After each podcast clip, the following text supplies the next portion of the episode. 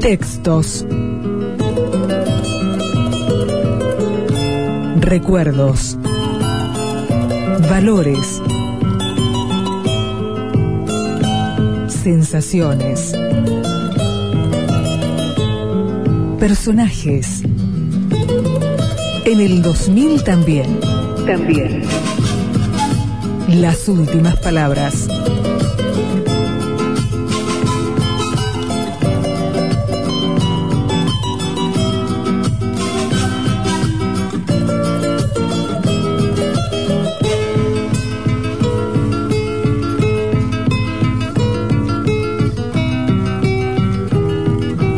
Ya he contado mis aventuras con los taxistas.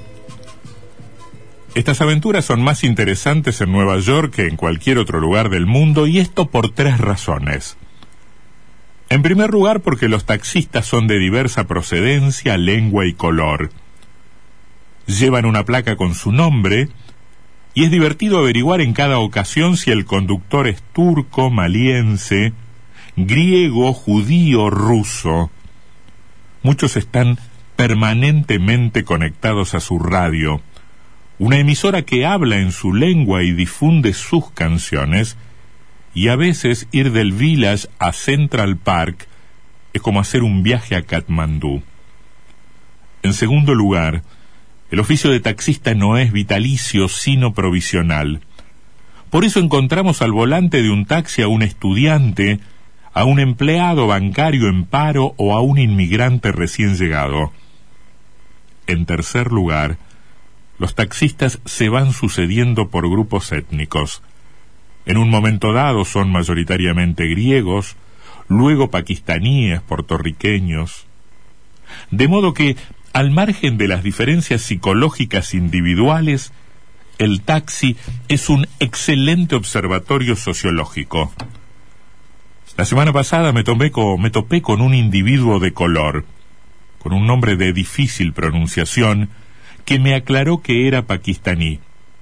Me preguntó de dónde venía, le respondí que era italiano, y empezó a hacerme preguntas. Parecía muy interesado en Italia, aunque luego me di cuenta de que era porque no sabía nada, no sabía con exactitud dónde estaba, ni qué lengua se hablaba, porque por lo general cuando a un taxista se le dice que en Italia se habla italiano, siempre se muestra sorprendido porque el taxista de Nueva York cree que en todas partes se habla inglés. Le hice una rápida descripción de la península con montañas en el centro y muchas bellas ciudades. Me preguntó cuántos éramos y se extrañó de que fuéramos tan pocos. Quiso saber si éramos todos blancos o mestizos y traté de explicarle que era un país en su origen enteramente blanco, pero que ahora había algunos negros, aunque en todo caso menos que en Estados Unidos. Cometí el error de decirle que también hay unos pocos indios y me miró con rencor. Había hecho mal en juntar dos pueblos tan distintos y en mencionarle a gente tan desagradablemente inferior. Por último me preguntó quiénes eran nuestros enemigos.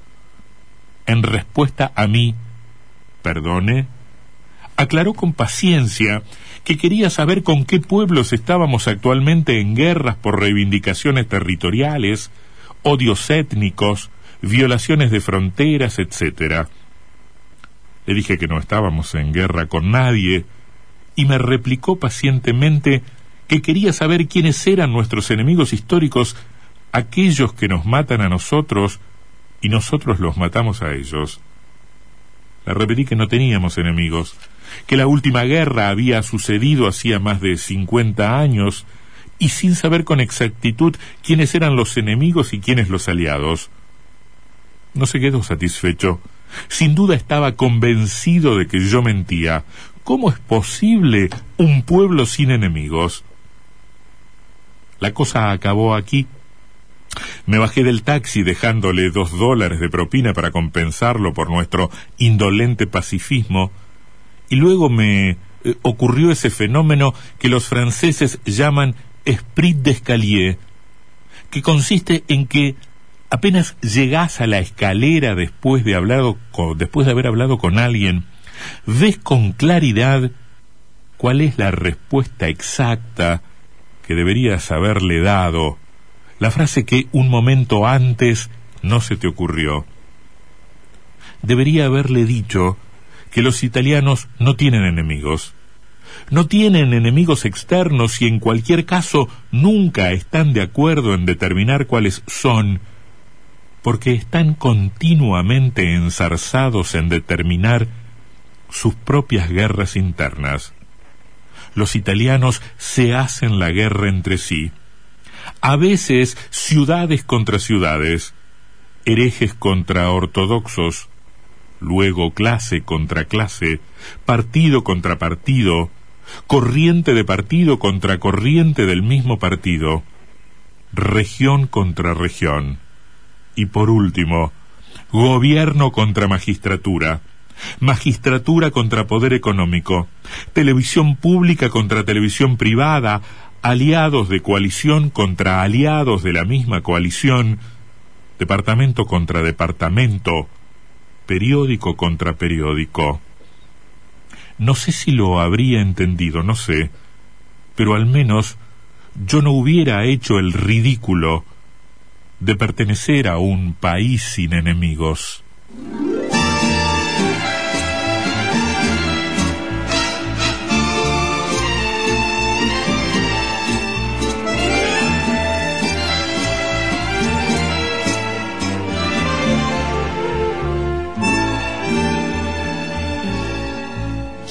Que te gira a través de la ciudad. Este taxi mío es un mundo en libertad, mundo que de tanto en tanto habita el apuro de llegar a alguna cita. Cada pasajero que consigo levantar es un libro extraño que yo aprendo a deletrear. Seres con su cielo, con su infierno con sus ganas de reír o de llorar. Taxi libre, ya lo sé, al banco provincial que hoy vence el pagaré. Taxi libre, ya lo sé, volando al hospital que viene ya el bebé.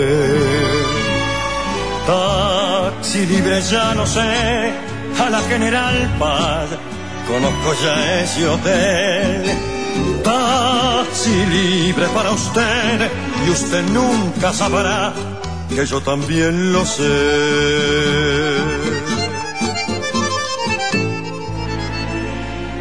Gira que te gira por la piel de la ciudad, este taxi mío me ha cantado la verdad. La ciudad, la selva que te ignora, que te seca el corazón o lo devora. Selva de cemento con semáforos en flor, jungla que atraviesan diez mil ríos de sudor y una fauna triste que mastica su costumbre de vivir y de morir. Y en mitad de este fragor que toda la ciudad me hierve alrededor. Yo en mi propio corazón recorro otra ciudad llamada soledad. ¿En qué esquina encontraré los sueños que perdí o acaso que maté? Taxi libre y ya lo ve, yo estoy en la ciudad tan solo más que usted.